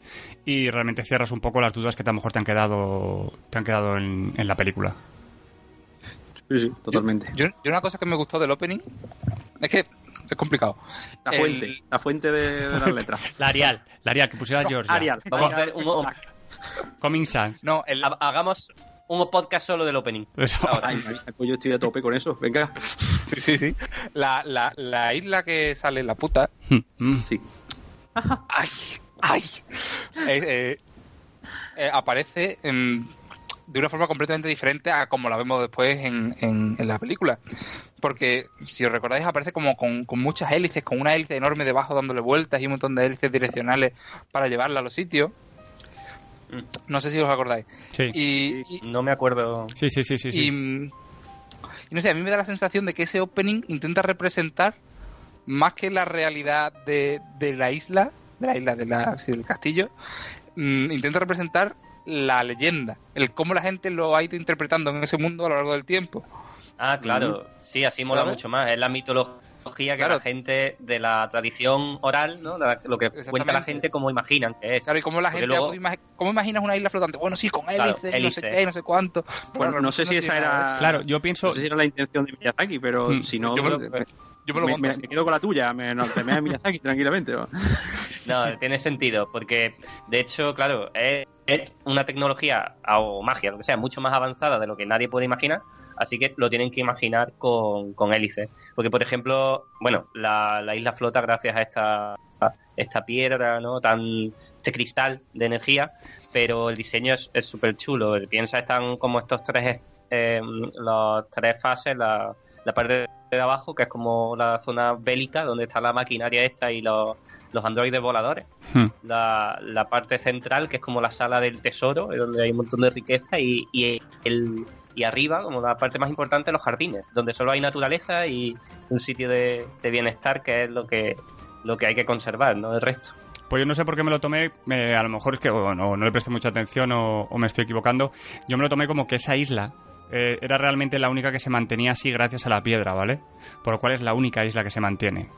Eh, es como la leyenda, es esa, es esa única isla, porque es la única que usa esa piedra. Oye, tenemos que preguntarle a Miyazaki esto ya. ¿Me entendéis, ya no? hay- Grupo de WhatsApp ya. Grupo de WhatsApp ya. Alfonso, Alfonso, necesitamos respuesta. Así que y por eso es la leyenda de esa isla que es la única que queda porque tiene ese, es la única que al final se ha mantenido gracias a ese pedrolo por lo que sea que también es de flipar que llegan allí están todos flipando con la isla y llegan allí y parece em, el teatro de Mérida y, que, te, te- te esperas llegar allí y ver aquí eh. Minority Report sabes la niña con un bajón absoluto se espera llegar allí y encontrarse a Tokiski ahí eh, con un Burger King el McDonald's eh, un marinador y se encontró un allí Vips. con- se encuentra Torre Tierra Vieja mítica. con tierra mítica. ¿sabes? Y llegar allí y bajón absoluto, claro, pero bueno, pero que así es la vida, chavalas, que así aprendes a lo que es el sufrir. De tontería. Oye, y, y yo no me enteré, a ver si vosotros, con esto de que la vi en japonés, ¿de quién era la tumba? La tumba, tumba donde, de- la, Mm, la tumba donde, donde el robot va poniendo flores y las mantiene frescas. Bueno, ¿Se yo no decía? sé, ¿Era importante? no sé No lo si sé, lo- pero me, me pareció que iba a ser algo importante y no lo fue. No. Bueno, yo, yo entendí que eran de los... de los... Coño, ¿cómo se dice? Claro, los fundadores. De bueno, los fundadores, la algo familia, así. ¿Los laputanos? ¿Cómo es? La- ¿Cuál es el gentilicio de la, La- pu- la puteros. La, putero, la putero. La-. La puteros. Eran laputeros, Los ¿no? Tumbas de laputeros laputeros. mayores, los laputeros mayores que estaban ahí enterrados y ahí estaba el robot poniéndole flores. Vale, vale, o sea, vale, que no era importante. Digo, a ver si me Bueno, mejor algo. ahora nos dice alguien, mira, no tenéis ni puta idea de lo que Que- estáis hablando, que son posible. tal", pero así tirando de, de cabeza yo no, no, no te sé decir, la verdad. Sí, yo no creo que fuera un personaje importante allí. Que por cierto, el diseño de el diseño de los robots estos que salen por ahí es del propio es del propio Miyazaki, ¿vale? Y guarda un gran parecido pues con con el que aparece en Saraba y Toshiki Lupin, yo, una película que se llamaba así o serie lo que sea. Y que bueno, que debe ser el último episodio de, de la segunda temporada del anime de Lupin, creo que, que estoy leyendo por aquí. Ah, Y- ah, y de hecho... Bueno, perdona. Que este fue, este fue escrito por y dirigido por Miyazaki. Y fue como la despedida del personaje. y Entonces, pues ese robot es, es similar al que aparece en ese último episodio. Di. Y pues, pues Vale, no que por quería nada, pero... comentar- Venga, Dani, dale. Eh, Venga.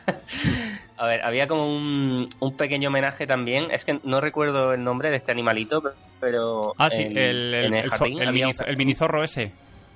Sí, Ese ese, zorro, ese ese- también eh, también sigue la, la legendaria eh, gracia con la que Ghibli nombra a sus personajes, porque ese, ese pequeño zorrito, que es el, el, el, el- ¿cómo se dice, coño? El amigo inseparable, digamos, el sidekick de, de Nausicaa, no es otro que Teto. Agáchate. Qué bien. Qué enlazado todo. Tío, a, mí, a mí no me joda, Miyazaki sabía español y lo hacía querido. Yo creo, yo creo que sí. Yo creo que Miyazaki era de Carmona y, y tenía mucha guasita el cabrón, porque, joder, Teto. Además, imposibilidad de pronunciarlo de otra manera. Teto. Era, era como mm, Toriyama cuando le ponía nombre a sus personajes en inglés para hacer la coña. Ah, sí. pues él lo, lo hacía en español. lo ponía para con, hacer la coña. español y con coña. Claro. Todos los Pues yo iba a escenarios. decir- Didi. No, hablando del robot otra vez, Mm. que bueno, si queréis ahora pasamos, podemos hablar sobre los diseños, que me parece de las cosas más espectaculares de la peli, pero de entrada el robot me pareció una mierda, hasta que lo vi en ¿Qué movimiento, dices, después, no, no, no, escúchame, Ah. eh, eh. pero al principio, Venga.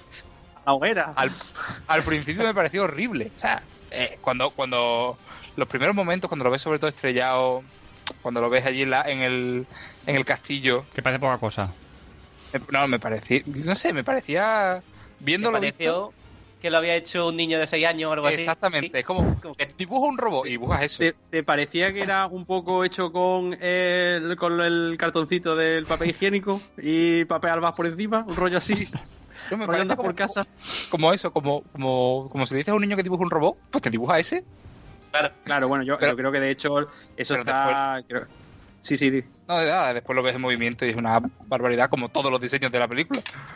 Yo creo que eso sí está recogido por ahí de la, de la propia mm, eh, voz de Miyazaki que, que fue intencionado, ¿no? Ese, ese diseño del robot para porque él, como, como comentaba muy bien Dani antes, él es bastante enemigo de, bueno, de hecho es bien conocido salvo en nuestro grupo de WhatsApp privado, que Miyazaki no tiene móvil. O sea, se, me- se mete con el nuestro por, por la tablet, ¿no? Tiene una Samsung Galaxy Tab. Por, por Telegram. Y, y claro, y, y ahí tiene el WhatsApp con nosotros. Pero aparte de eso es bastante... No le gusta la tecnología ni para ni para animar, ni para nada. Y, y ese, esa forma del robot más aparente de un, de, un, de un juguete de un niño pequeño que de un robot con todos sus láser y todo su arreo de robot bueno, bueno, bueno, de los buenos Made in Japan, eh, por eso, para humanizarlo un poco. Aunque realmente yo creo que cumple su cometido perfectamente, o sea, se, se representa como un robot, como decía Dani también antes, mm, orgánico, algo alejado ¿no? de, de ese rollo tecnológico. Y de hecho, yo por ejemplo estoy convencido de que, de que el robot del gigante de hierro, de la peli del gigante de Sí, hierro, Sí, sí, sí. magnífica peli también, mm, está totalmente inspirado. y, Totalmente, de hecho, vamos, estaba pensando en eso ahora eh, mismo. esa- exactamente, y ese robot pues te transmite una ternura y una humanidad y tal, y es por, también por ese por Ah, ese pues rollo, es- ¿no? Por el rollo. es Que brutal luego, que- por cierto, la- en, la, en la peli eh, se convierte en una auténtica máquina de matar eh, Sí. brutal y, y ya está, ya está, ¿sabes? Pero bueno. No, no, pero, pero es lo que iba a comentar, porque de- de- justo después de que se convierte en una máquina de matar y destroza un- una fortaleza entera él solo en un minuto, te pone un par de caritas y te dice, oye, pues, pues no es tan malo, ¿eh? me, me- me transmite... Que Mira, el- pones la luz de stand-by, la luz esta de stand-by. Es verdad, que tiene, eh, pi. Sale el, son- el sonidito, tintón, tintón. ¿Verdad? que Oye, vosotros no, ya no dices, ay, qué bueno, como que. ¿No parecía como que se estaba conectando a internet todo el rato? Como que tenía wifi. O sea, si, si os fijáis en el... Si alguien pone la peli, lo, lo- lo- o sea, las lucecitas que parpadean en la cabeza de los robots es muy wifi. Es como, mm, se me va a quedar, en un- de un momento a otro se me va ahí el internet. Como este, tío se vaya.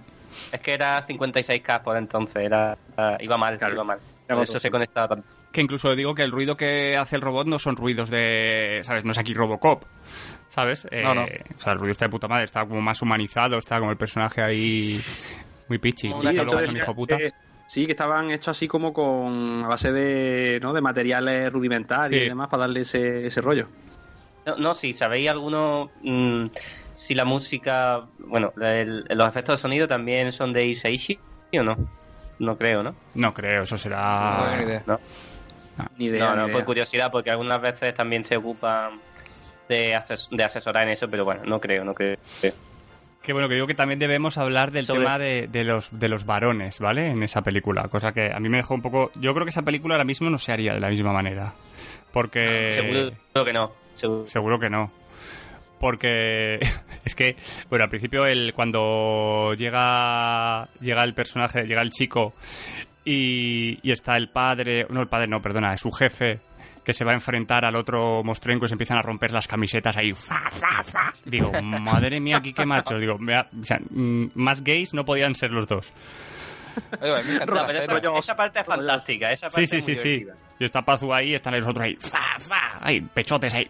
Dicen que, dice que mm, parece ser, según he leído, que, que Miyazaki eh, estuvo de viaje por Europa, y concretamente estuvo por, por Gales y Hmm. coincidió con, con una serie de protestas y de movimientos que hubo por, por unos cierres de unas minas o algo así. Sí. Y allí como que se, digamos que se empapó un poco del sentimiento de comunidad Y también dice que, que, que- que muy, sí, exactamente, y de hombre de pelo en pecho, y dice que esa escena representa un poco esa necesidad de escapar, porque bueno, al fin y al cabo esta pelea es, es absurda como el, como el pecho del, Sí. del este, o sea, realmente es como ganas de Gresca por, por evadirse un poco de, de- del día a día tan duro al que, al que están sometidos, ¿no? Dicen que esa, esa escena que, que a priori parece absurda, eh, tiene ese, ese trasfondo, ¿no? La simpatía que le despertó a Miyazaki, eh, Pero el toda- espíritu o sea, esta gente. no solo esa escena, creo yo, sino toda, toda la secuencia.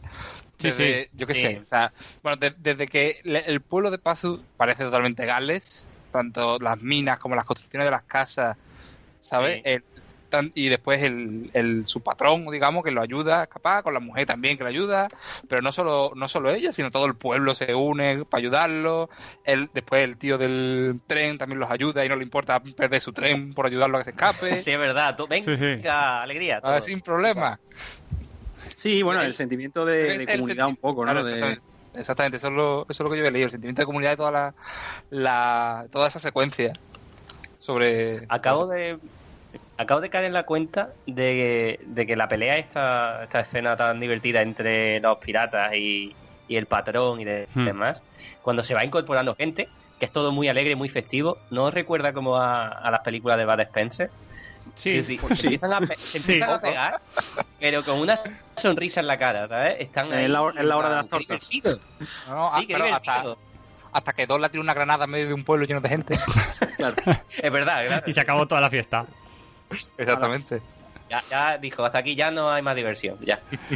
Que otra parte que hablaba de los hombres, que comentábamos antes, es la parte que pues que cuando digamos que para los que no lo habéis visto eh, el, el personaje de Sita al final acaba con, con la banda de Dola ¿vale? Y acaban ahí todos junticos, no sé qué. Entonces la, la vieja de, de los Goonies le dice que, bueno, que pase a una, que pase a una cocina, que, bueno, pues que, pues machismo total, venga, ponte aquí a pasar el mocho y hacernos gachas a todos, ¿vale?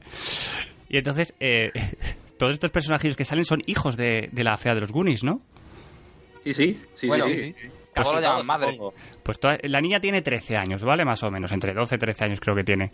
Estos, estos señores, ¿vale? Pues yo qué sé, pues Que tendrán... Son señores. que son señores, pues yo que sé, pues tendrán mínimo mm, 20 años con su bigotico ahí, con su olor a sobaco, con su no sé qué. Pues todos parece que de repente en una secuencia se la quieren follar, ¿vale? Joder. ¿Sí, sí o no? Pero, pero es, así. La es están así. cortejando, la están ¿Qué cortejando. coño la van a A estar ver, cortejando? claro, ya depende de lo sucia que tenga la mente. O sea, ahí queda un poco. Miyazaki lo deja un poco en el aire, ¿no? ¿Se la quieren realmente yo- beneficiar o.?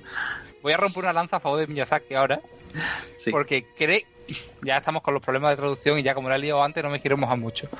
Pero por algunas versiones, no sé por dónde ni por qué, eh, se cambió esa intención, o al revés, por que querían, o sea, que la veían como una madre, o una sustituta de madre, o una madre Ah. dos.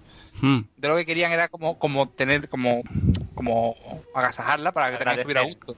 Exactamente. Bueno, en realidad es interpretable porque realmente eh, Sita llega y, y lo que empieza es co- a cocinar, a lavarle la ropa, o sea, deja de estar en esa absoluta inmundicia en la que en la que los piratas estos viajan por el mundo, que por cierto es verdad lo que dice Poveda, es un momento un poco machista, pero rompo otra lanza, que no vamos a quedar sin lanza hoy, eh, a favor de, de Miyazaki, De porque creo que de hecho teniendo en cuenta el, el, eh, la sociedad japonesa, lo machista que es desde, desde el mundo del Sí, sí, mundo, eso está claro. Miyazaki siempre le da un gran poder a la mujer, siempre la mayoría de sus películas están protagonizadas por mujeres, y si lo pensáis, Sita llega a ese barco, a ese barco volador, ese Zeppelin o lo que sea, y, y realmente ella se encarga de las tareas, pero porque la vieja de los Goonies, como dice Poveda, no mueve un pelo, o sea, es la dueña y señora de, de su, de su banda de, de piratas y se niega a hacer absolutamente nada, ¿no? O sea, no sé si es más bien una cuestión de que llega una mujer o de que llega una mujer hacendosa, como debe ser. Y limpia. y limpia. Supongo que- Córtame esto, córtame esto, Poveda. Que Te luego quiero, cariño, te quiero. Que luego está eh, lo que viene a ser la evolución del, del de Pazu, que pues eso, que es una evolución como, como es un niño que trabaja es en las minas, ¿no? Sabes que, Sí, sí, que sí, pues eso, que trabaja en las minas, como que parece que pues que no hace nada más que eso, tiene una aspiración en la vida, pero no consigue nada, hasta el punto, pues yo qué sé, pues que llega un momento que ya se convierte en un aventurero o un pirata di- directamente, eh, en diferentes secuencias, y que se lanza pues a salvar a lo que viene a ser la, la chica, el personaje femenino de, de la, de la película. Oye, oye, y la, la motivación de Pazu en la historia son, son, son las hormonas y ya está, ¿verdad? Sí, sí, sí. La motivación Bueno, de- aparte de la hormona, yo creo que, que su motivación principal es llegar donde su padre. Eso como es. decíamos, llegar donde su padre no llegó a la puta. Bueno, claro, sí, A la sí, puta. claro. Pero luego cuando se, cuando se... Bueno, sí, es que en verdad, bueno. digamos que es normal. Cuando al principio cuando se, se obsesiona, bueno, obsesiona, intentando salvar a, a, a, a Shita a toda costa, sin saber ni quién es ella, ni por qué la persigue, ni quién la persigue, porque bueno, Ya, hombre, yo creo que Bueno, también, es Juan, un poco- es que estamos, estamos un poco dañados por la generación de internet, pero ah, si una mujer cae flotando del cielo y la coges con tu brazo, creo que no la dejas y te vas con la Xbox. No, no, no, yo me la quedo. realmente Dices, voy a preocuparme de que llegue Oye, oye. mañana. Además, acordaros que luego que- van a hablar solo con el... una cosa, ¿Qué? eh, The Witcher 3. Vale, vale. Topic. Que digo que luego van a hablar con el, con el, con el viejo este de, de Monopoly que está en la cueva y, y es él el que les cuenta un poco toda la historia de la puta, ¿sabes? Es cuando se confiesan un poco ellos y, y claro, él habrá dicho, hostias, mm, esto tiene relación con lo que me contaba mi padre. No, claro, ahí es cuando todo, cuando todo le Claro, cuadra, está claro. Eso tiene. Exactamente. Además, creo, creo que como con, con la rigurosidad que nos caracteriza, creo que todavía no hemos mencionado el colgante No, no, de Sita. Sí, bueno. Corregidme si me equivoco. Yo creo que no, no hemos hablado todavía. Eso es, porque va el colgante, el colgante este, por eso que he dicho que cuando cae, que, que se queda inconsciente, pero cae como flotando al principio de la, de la película, y ahí es cuando él la recoge, que cuando yo lo estuve viendo dije, Buah, como este colgante deje de flotar, va a caer a peso muerto y se va a quedar monger, y justo hace flare, y se cae hacia abajo el chaval Claro casi. Y en ese colgante lleva un cachito de la piedra de la puta, que es la que, mm, la que todos necesitan para saber dónde está la puta. Exactamente, por eso la, la buscan tanto los piratas como, como, los, como los militares. Y esa escena que, que comentabais, esa escena de la, de la gruta, en la que de pronto, eh, al sacar el colgante, la gruta, no la puta, perdonadme, en la que empiezan a, a brillar toda- todas esas piedras, la verdad es que a mí me parece, es una de mis escenas favoritas de, de la peli, me parece una pasada, y os recomiendo que os paréis a escuchar esa canción eh, en esa escena porque es absolutamente magistral, o sea, yo creo que es de, las de los mejores temas de, de toda la peli. Bueno, yo Puede creo que también tenemos que, que hablar un poco más, aunque ya lo hemos mencionado varias veces, de Dola, la, la señora pirata. Que eh, efectivamente, cuando hemos ah, comentó Poveda antes el tema de la escena machista y costumbrista sobre todo, ¿no? De la chica que acaba de llegar a, a fregar a la cocina. Pero eh, luego está el contrapunto, y es que Dola es eh, uno de los primeros personajes femeninos fuertes. Bueno, está claro, Nausicaa es precedente antes. Pero ella es como además, una señora, además mayor, un detallazo, que eh, hay muchas mm, mujeres mayores, ancianas en las pelis de, de Miyazaki, siempre. Y son, y son Y- todas muy parecidas. Eso es. Sí. Claro, no. eso, claro, cosa del estilo, es, es, Es muy como- parecido. Pero Es como el padre de Heidi, o sea, el abuelo de Heidi está de recurrente En todos. prácticamente todas las pelis. extra, Es extra extra, todas. extra. Todavía todavía atrezo. Claro, pero bueno, eso es. Claro, es que, es que Marco y Heidi, pues le cambias el pelo y bueno, pues también son igual. Cosas del estilo, pero esta, esta persona, esta señora mayor cascarrabias, que, que es un personaje mm, que además, mm, un personaje femenino fuerte, pero además, al ser mayor, eh, te- eh, Miyazaki muchas veces insiste en que la sociedad deja de lado a la gente mayor porque ya mm, no es tan útil, porque mm, retrasan a los demás y sin embargo aquí pues te la muestra como en plan con su carácter, esa ella mano dura, eh, es la única que consigue que esa panda de holgazanes, que son los piratas, consigue a su manera que triunfen, ¿no? Porque tienen un arraigo, entonces es un Pues personaje sin, muy sin- sin ella, sin ella, esos piratas no hacen nada. Nada, claro, O sea, son, son pata- sí. unos patanes. Yo Sí. creo que de hecho un poco Miyazaki lo que refleja ahí es su propia figura de el viejo coñazo que hay en la empresa. O sea, vosotros imaginaros, visualicemos por un momento la oficina de Estudio Ghibli, ¿no? Allí todo el mundo, jaja, ji, echa quiniela, sí, ah, ya, viste ayer, lo vi, sí, estuvo bien, ve. Y ahora llega Miyazaki, allí todo el mundo se sienta, allí callaico, venga a dibujar, que no te vea yo levantar la cabeza, míralo, ¿qué hace? Hay que ver este hombre con la edad que tiene todavía aquí, el típico clima de, de, de, de, de la, de la agonía que, que no se va de su empresa hasta que. Y, y yo creo que ahí representa eso, ¿no? La, la, la- la vieja que, que, que un poco está ahí. Que él iba a con ser, que él iba a ser. hierro. ¿El La vieja que iba. la El vieja viejo que gruñón iba. que él iba a ser. La vieja que él iba a ser, efectivamente. Entonces, Pues tú imagínate Un poco viejo joven siempre, creo. que, que estás ahí en, eh, en Estudio Ghibli trabajando de intercalador, ahí haciendo los dibujitos. No, yo estoy aquí haciendo mi dibujito para el sigui- siguiente eh, clave. Y él mirándote, ¿sabes? Por encima, ¿sabes? Como Por diciendo, encima del hombro. hostia, ah, qué tensión. Y ese, mo- ese momento que, que, que borra y, y que, que araña un poco el papel, que, lo, que, lo, que un, po- un poco lo arrugas, ¿no? Y de fondo hace. Y, y ya está aquí "Ay", detrás. y hace. Ay, ¿te crees que lo has hecho bien? Y hace una. Ay, ay, y tú me cago en la puta que habré Ay, hecho ay. mal. Jodido Estás orgulloso Miyazaki. tú de esto, ¿no? Estás orgulloso tú de esto, ¿no? ¿Eh? Ya mierda. Me voy, me voy a hacer unos videos para todos. Eso es. que recomendamos desde aquí ver el, el documental. ¿Cómo se llama el último documental que han hecho de Ghibli? Eh, la, se llama, vamos a ver, eh, ¿cómo era? Leche, que era un nombre bastante... La... mm, Joder. A ver, era... en los- un momento, voy a preguntar a... A Wikipedia. San Google. Señor Google. Señor Google, por favor, ¿me podría decir usted cómo se Pero llama? documental está de puta madre, porque cuenta un poco los, eh, los últimos días de, de Miyazaki en Estudios Ghibli. Y, Sí, y lo cómo- tengo. cómo era. El, el reino, el reino de los sueños y la locura. Eso es. Es una pasada Está de, muy bien. de documental. Está muy, muy bien ese documental. Le dedicaremos un especial también, Me parece con dos huevos, a tope. Si será Al por, será por especiales. ¿Y, y cómo Venga, nos vamos a documentar entonces? con el documental. el documental del documental. Pues si queréis hablamos de nuestras escenas favoritas de la película, ¿vale? Eh, a mí me gusta mucho eh, la escena en la que mm, en la que ella descubre pues lo de la luz, ¿vale? Y, y que pues que todos todos ya saben que, que, que con eso lleva el camino y que es esa, esa la manera de llegar a, a la isla, a la puta, Mm, ¿vale? Y también me gusta mucho cuando explota el, el desarrollo del personaje real, el del malo, que se llamaba Mustak, ¿no era? ¿Cómo era? ¿Mustak? Busca. Musca, eso, el Musca este, el Muscafá, eh, cuando realmente te das cuenta de que este tío es- es- está loco de la cabeza porque realmente no... mm, o sea, ¿qué quiere conseguir con eso? Si es que no va, no va a conseguir nada, que se va a quedar con la isla y va a destruir el, el mundo entero.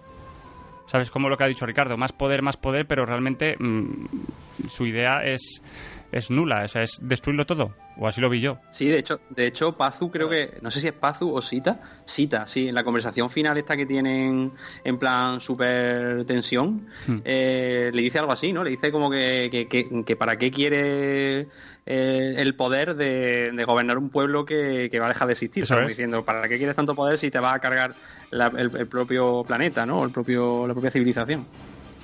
Y también me gusta que, que, bueno, cuando parece que cuando van a entrar en... que les cuesta una vida llegar a, a la puta, eh, atra- tra- atravesando un, un temporal, parece que, el- que los piratas de, de Dola y toda esta gente parece que han muerto, ¿vale? Pero luego han caído justo ahí en el bordecico, fa, Ah, es verdad. Casualidad, oye. casualidad, en el bordecico, fa, y, machina.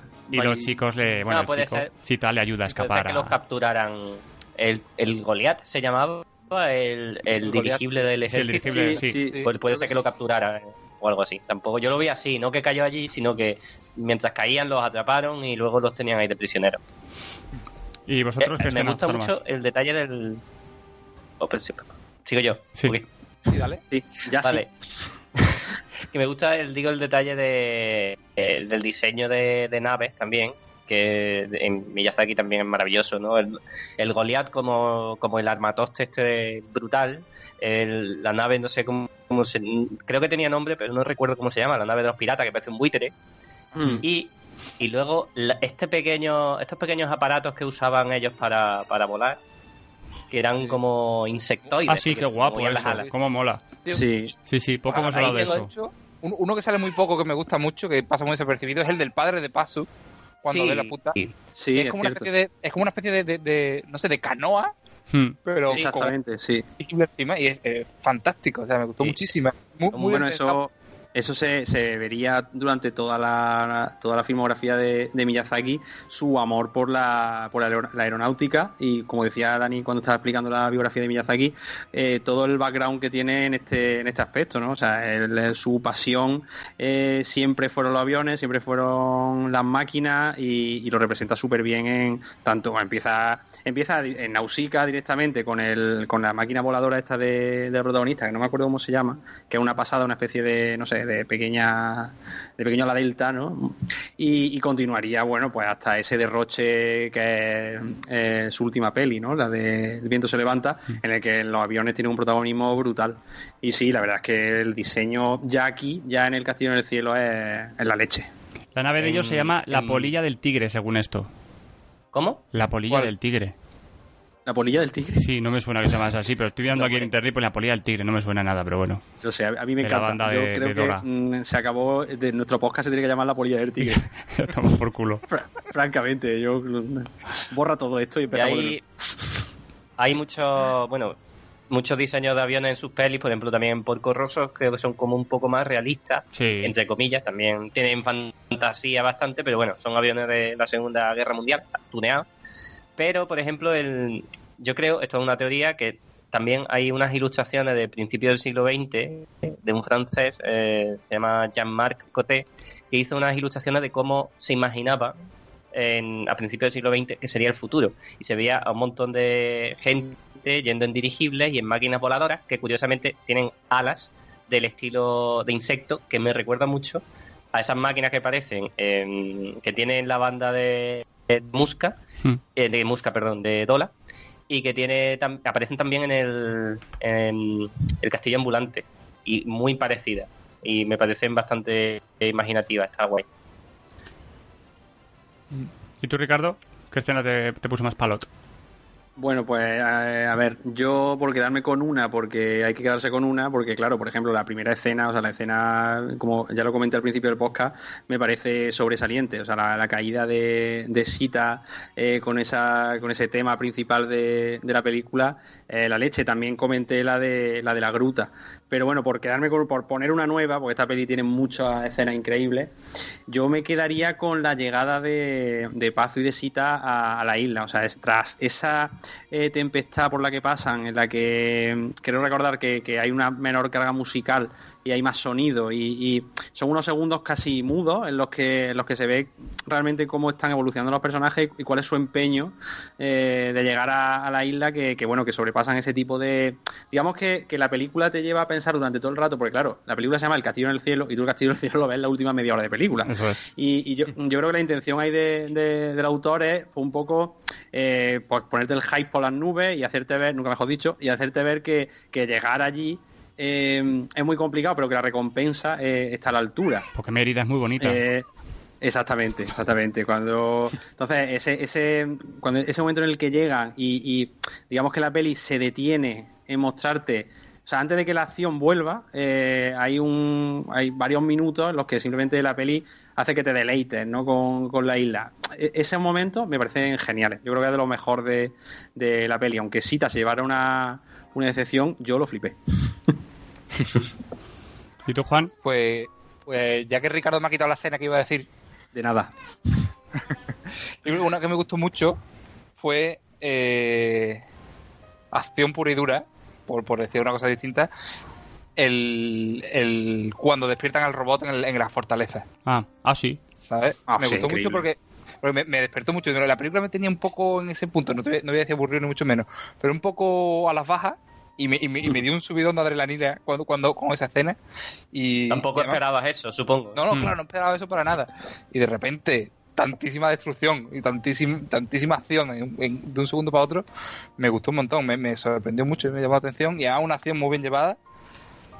Y además empezó, esa escena empieza con un plano muy interesante que lo quería comentar, porque mm, no sé si recordáis que ella está mirando por la ventana cuando empieza la peli. Cuando empieza la película ella está mirando por una ventana. Y ahora cuando la siguiente vez, que es ahora que la coge el gobierno y la llega hasta fortaleza, también se la ve mirando por una ventana, así un poco empanada pensando en sus cosas. Mm, Sí. Pues hay, hay un plano ahí que me gusta muchísimo porque, porque es un plano que no. En esa fecha era imposible de realizar, por ejemplo, en acción real. Solo se puede hacer con animación, que es cuando ella está mirando por la ventana y el plano se acerca, se acerca, se acerca y como que traspasa el cristal. Ah, bien. Ah, claro, Ah, vale, vale, vale. eso, eso yo lo he visto más recientemente en películas de acción real. eh, claro, por, por, por el, gracias al CGI, a los efectos digitales, como en Mm. Harry Potter 3, que lo hace Cuarón, y que creo que Cuarón Mm. lo usa también en, en Gravity, me parece, que también lo hace. Mm. Pero claro, en el 86 eso tenía que ser una revolución de plano, es un plano rarísimo, que solo se puede hacer Claro. con, con animación. Y me- me- a- a- en ese momento ya me puse despierto con la película. Digo, hostia, lo que ha hecho el tío. Hay otra, otra escena que mola, que es cuando dice... Creo que es, cuando, que creo que es al final, cuando recuerda la frase esta para... Que creo que significa ayúdanos que vuelva otra vez a renacer la luz. O algo así, que es cuando destruyen Sí. entre los dos todo. Mm. Que eso es también, Mm. esa parte también está muy chula. Que tengo aquí apuntado que dice Litela Tobarita, Ulsu, Aliaros, Valnetoril. Casi nada. Toca, toca, pastorcillo. Toca pastorcillo. Toca, toca, ya verás. Toca, toca ya. Entonces con eso lo que haces es eh, revivir a todos los pederastas de toda la isla de la puta. Para que vengan a por ti. Bueno, yo de hecho también, si tenemos que apuntar una, una escena, yo me quedaría con todos los momentos en los que se pronuncia la palabra la puta, porque siempre te ríes. ¿Y, y, y qué es mejor que la risa de un niño, querido amigo? ¿Qué es mejor? Os puedo decir algunos si queréis. Venga, pues, por favor. Por favor. Me loco. he, apuntado, he apuntado algunos, ¿vale? Eh, en momentos que, por lo que hemos dicho, que te chocan, que dices, "Ah, ¿cómo? Eh, al final de salud se encuentra la puta. Me gustaría volver a ver la puta con mis propios ojos. La luz marca el camino de la puta. La puta está ahí dentro. La puta está en el centro de la tormenta. Esta también es, es- esta también es básica. La puta a secas, buena, ¿eh? a secas hace la puta, ¿vale? Otra. Todos los conocimientos de la puta están guardados aquí dentro. Oye, esa es muy buena. Esa, sí, es que es maravilloso. esa película aquí. Y Está fantástica, sí. una roca. de fondo y lo tiene. Una roca flotante es la fuente de poder de la puta. Es como, ¿cómo? Y esta es mi favorita. Voy a mostraros a todos el poder de la puta. Es sublime, tío, me parece estupendo. Yo que es verdad me, me sacaba un poco de la, de la película cuando, cuando escuchaba la puta. Pero, la totalmente que... pero no sé. bueno, era como sacaba la cartera, ¿sabes? La billetera, ¿dónde? Pero luego no era la película. Es como, como que. Supongo que habrá gente que la verá con el ceño fruncido y asintiendo y, y, en, y en su interior saben que está diciendo la puta, pero no dicen nada. Pero yo creo que, especialmente Gente- los, integra- los integrantes de esta santa casa, somos muy tontos como para no reírnos cada vez que digan eso. Hombre, vamos a Hay ver. gente que hay gente que se cree muy seria. y ya está. Pero tú esto se lo cuenta. Se lo cuenta a Miyazaki, ahora se lo vamos a contar, le vamos a mandar un audio por el grupo de WhatsApp, le vamos a decir Alfonso, le vamos a explicar y se ríe seguro, o sea, se ríe seguro. Vamos. Pero hay que decir que después de la. Cuando salió la peli, eh, poco, poco después, creo, al tiempo vamos, se hizo, se hizo una novela. Ilustrada por el propio Miyazaki de, de la puta.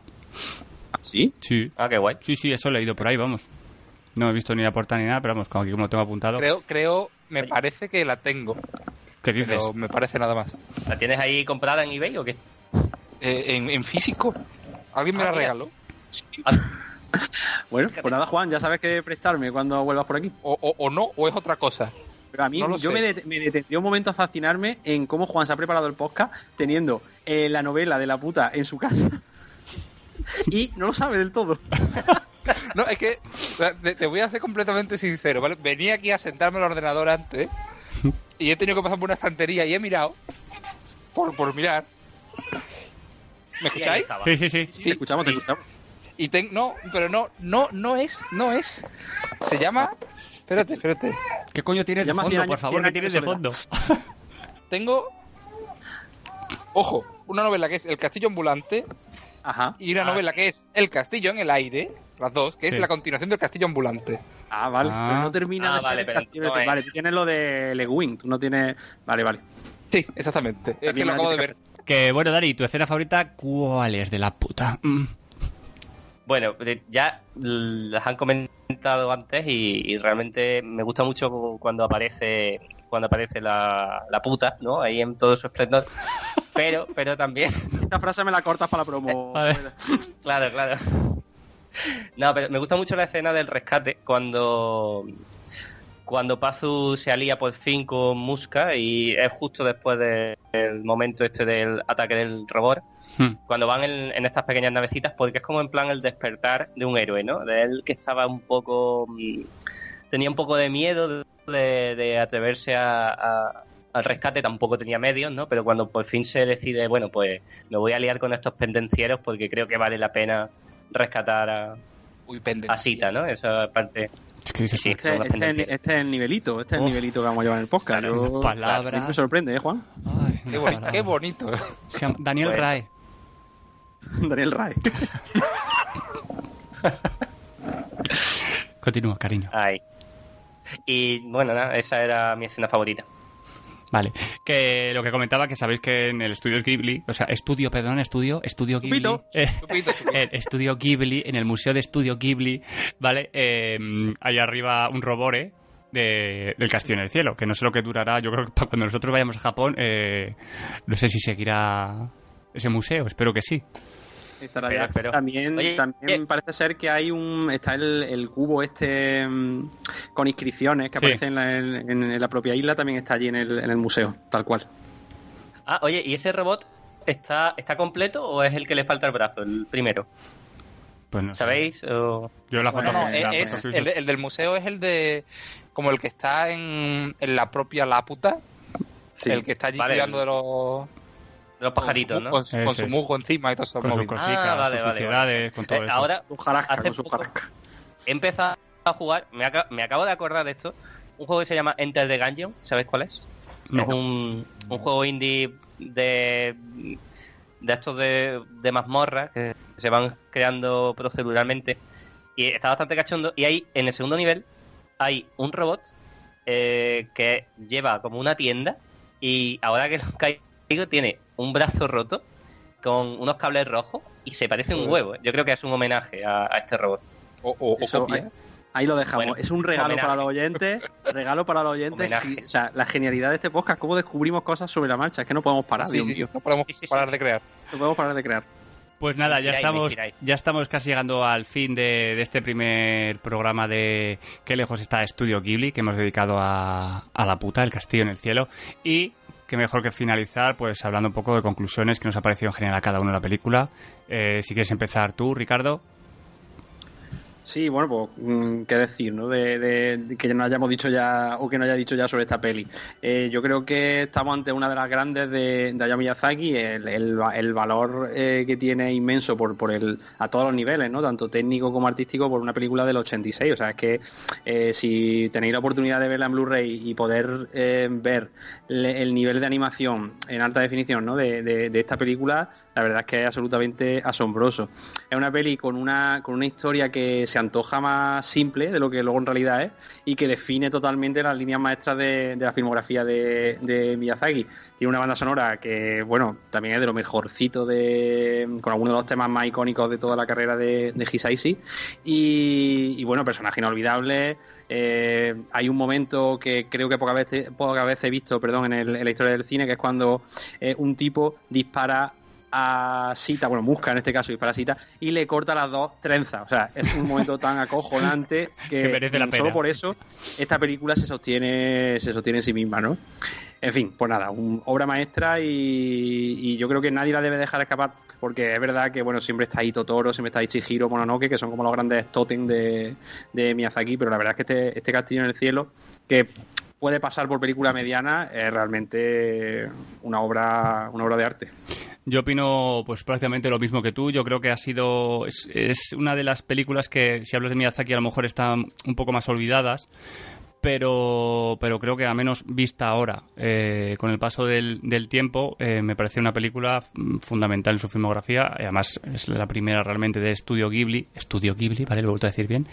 Eh, y, y creo que el componente fundamental también de la banda sonora, pese a que él la rechazaba en un principio porque es así de raro el tipo, eh, le da un toque maestro. Y, y el tema de la pederastia también, en la época que, que era, pues La verdad es que es un tema muy interesante, eh, Pederastia en el cielo, está muy bien. la pederastia del cielo. ¿Y tú, Juan, qué te ha parecido? Pues bueno, a mí me ha parecido, la verdad, es fantástica. Eh, es una película que había tardado mucho en ver porque, porque siempre la había considerado un poco menor. Pues no sé por qué tiene como, Eso, como yo ese creo que eso nos ha pasado un poco a todos. Sí, sí, sí, no sé por qué tiene ese estigma cuando, cuando la ves es fantástica. Y además hay que ponerla en contexto, porque si piensas en el, yo qué sé, en el 86, el, a ver, el plano de la animación mundial, piensa cómo estaba Disney en el 86, estaba en su peor momento, estaba haciendo, no sé, Cardero Mágico, Basil, el ratón detective o estas cosas. Oye, desde aquí reivindico Basil. Continúa. A mí Tarón me encantaba, pero lo intenté ver hace poco y casi me da algo. No, no, no ha envejecido bien, ¿no? Nada, nada bien. Y lo que quiero decir, no sé, que, que es una película que encima para el momento en el que estaba, es que es brutal. Es que, no sé, sienta muchas bases para lo que va a ser Ghibli Sí, eso es. y, y aparte como, como producto en solitario merece muchísimo la pena, tanto, tanto a nivel visual como la historia, como la banda sonora. No sé, peliculón.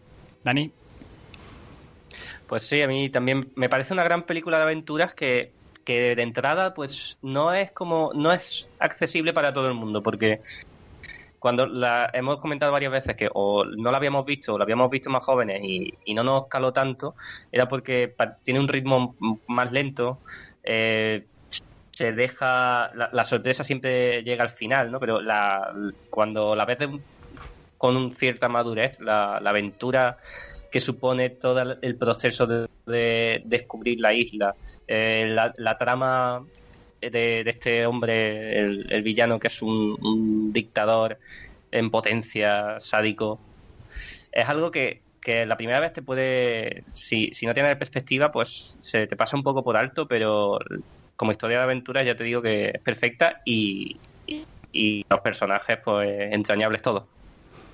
Y como ha dicho Dani, eh, la, la sorpresa viene al final, ¿vale? Y como estamos acabando, eh, vamos a comentaros. Y, y sí, señores, empezamos un podcast de pelis, ¿vale? Lo empezamos bien. Qué mejor que un, que un concurso, ¿vale? Eh, lo iremos haciendo hasta que nuestro bolsillo lo permita o, o nos salga algún tipo de patrocinador. Y es que en este primer programa sorteamos la película de la que hemos hablado, El Castillo en el Cielo, en su versión Blu-ray y DVD, que vienen las dos en un pack maravilloso. Y, es muy fácil de, de participar, eh, solo tienes que seguir los pasivos que te decimos a continuación, que podrás encontrar también en, en Twitter y en Facebook, ¿vale? Y es ser seguidor de Qué lejos está Japón en Twitter, que el nombre en Twitter es... ¿Cómo es, Ricardo, el nombre de Twitter? Es eh, recordar siempre nuestra movida moderna. Q lejos está Japón. O sea, no hemos querido meterlo todo, con la Q entendemos que lo entendéis. Q lejos está Japón. Lo encontraréis fácil si ponéis que lejos está Japón en, Twitter, ¿vale? Y, y- y tenéis que contestar a una pregunta muy facilica, que es cuál es eh, tu película favorita de Estudio Ghibli, y usando el hashtag eh, yo escucho que lejos está Japón. ¿Vale? El próximo 19 de mayo, ¿vale? Vamos a dar un mes, eh, diremos el ganador de, de este primer concurso, ¿vale? Y solo hay que recordar que solamente pueden participar eh, humanos de tierras españolas, ¿vale? O sea, si tú que eres fan de que lejos está Japón, estás en Rumanía, no puedes participar, ¿vale? Eh, Juan, tú no puedes participar, ¿vale? Como comprenderás, eh, ni nadie, Joder, ni, nadie que, ni nadie que tengas en tu entorno, Ya, eh, ya porque diciendo, ah, que se jodan los rumanos y no puedo participar. Porque vives eh, al otro lado del muro, pero bueno, de todas maneras, para gente que no entienda el concurso, retardes y todo eso, en breve colgaremos una, una imagen en, en las redes sociales. Y también tenemos que agradecer. eh, ¿A quién tenemos que agradecer, Ricardo? Bueno, más que sí, bueno, agradecer Sí, por sí, supuesto agradecer. y, y- y yo creo que recomendar, ¿no? recomendar. Porque este podcast que como veréis ha sido documentado de una forma bastante regulera, ha sido por nuestras pocas ganas de trabajar en general porque teníamos material de, de lo bueno a lo mejor, ¿no? Yo recomiendo el libro Mi vecino Miyazaki de, de, de Álvaro Martín y de Marta García Villar, eh, publicado por Diablo, Diablo Ediciones que la verdad es que es un compendio absolutamente cojonudo sobre, sobre toda la filmografía de Ghibli y dedican un capítulo a cada peli y cuentan cositas bastante curiosas. También tenemos... ¿Cuál es el que te ha gustado a ti más, Poveda? El libro de, de Manu Robles, ¿verdad? Sí, también tenemos los libros de, de Manuel Robles, ¿vale? Es eh, Antología de Estudio Ghibli, volumen 1 y volumen 2. Espero que el- hace poco le escribí para preguntarle si iba a ser actualizado el volumen 2 ya con, ¿sabes? Para tener algo definitivo de todas las películas de Estudio Ghibli, pero, pero todavía parece que no hay nada. Y en estos libros, pues te viene un desarrollo de todas las películas, eh, te habla de los libros de arte que han salido, eh, la música, o sea, te habla de todo lo que necesites saber de, de las películas de, de Estudio Ghibli. Los puedes encontrar tanto en ese libro como, vamos, como en el otro que, que ha comentado Ricardo. Son dos librazos de, de la hostia. Yo también, por cierto, recomiendo, ya que estamos recomendando libros sobre Ghibli, el otro gran libro que hay eh, en español que es El mundo invisible de Hayao Miyazaki. Eso es. eh, obligado para todo el fan de, de Ghibli por Laura Montero y la verdad es que ese libro merece mucho, mucho, mucho la pena. Y sin nada, pues nos despedimos ya de este primer Qué lejos está Estudio Ghibli. Eh, ¿Qué tal, Juan? ¿Qué tal tu, tu entrada en el mundo del podcast? Pues muy bien, ¿no? Muy tranquilito. ¿Muy limpio? Ya muy limpio todo, muy, muy, muy aséptico. Ya, Muy aseado, muy aseado, está para entrar a vivir. sí, sí. Está bien porque porque está bien que oiga, pero no os veas y no tengo no me da quito ni nada. Eso es. Algún día haremos un directo. Ese es nuestro futuro lejano. Un Claro directo. que sí, en el, en el, en el paso de cebra este. Eso vídeo, con vídeo y todo. Con vídeo y todo. Algún día nos podremos juntar todos en, allí en África, donde vivís, y, y haremos un directo. Me llevaré todos los cacharros y todo. Me encanta, me encanta la idea. Así que, ¿y tú, Dani, qué tal? ¿Todo bien? ¿Te ha parecido bonito? Todo bien. Todo fetén. Que entonces, eh, la próxima película de la que hablaremos de Estudio Ghibli, eh, ¿cuál será? Pues bueno, la que queráis, a mí no me importa. Yo estoy bien. Yo con esta aquí hecha el rato. Pues yo creo que hablaremos de la siguiente que va más o menos en su orden, que es la tumba de las luciérnagas, creo que es. Ay, madre mía, preparados para de Big Bajona, ¿eh? Un poco de llorar. Para, hablar de esto porque no te digo nada. Un poco de llorar. Pues nada, bonitos, yo ahora voy a ver si ceno y me voy de putas. ¿De la puta? De la puta.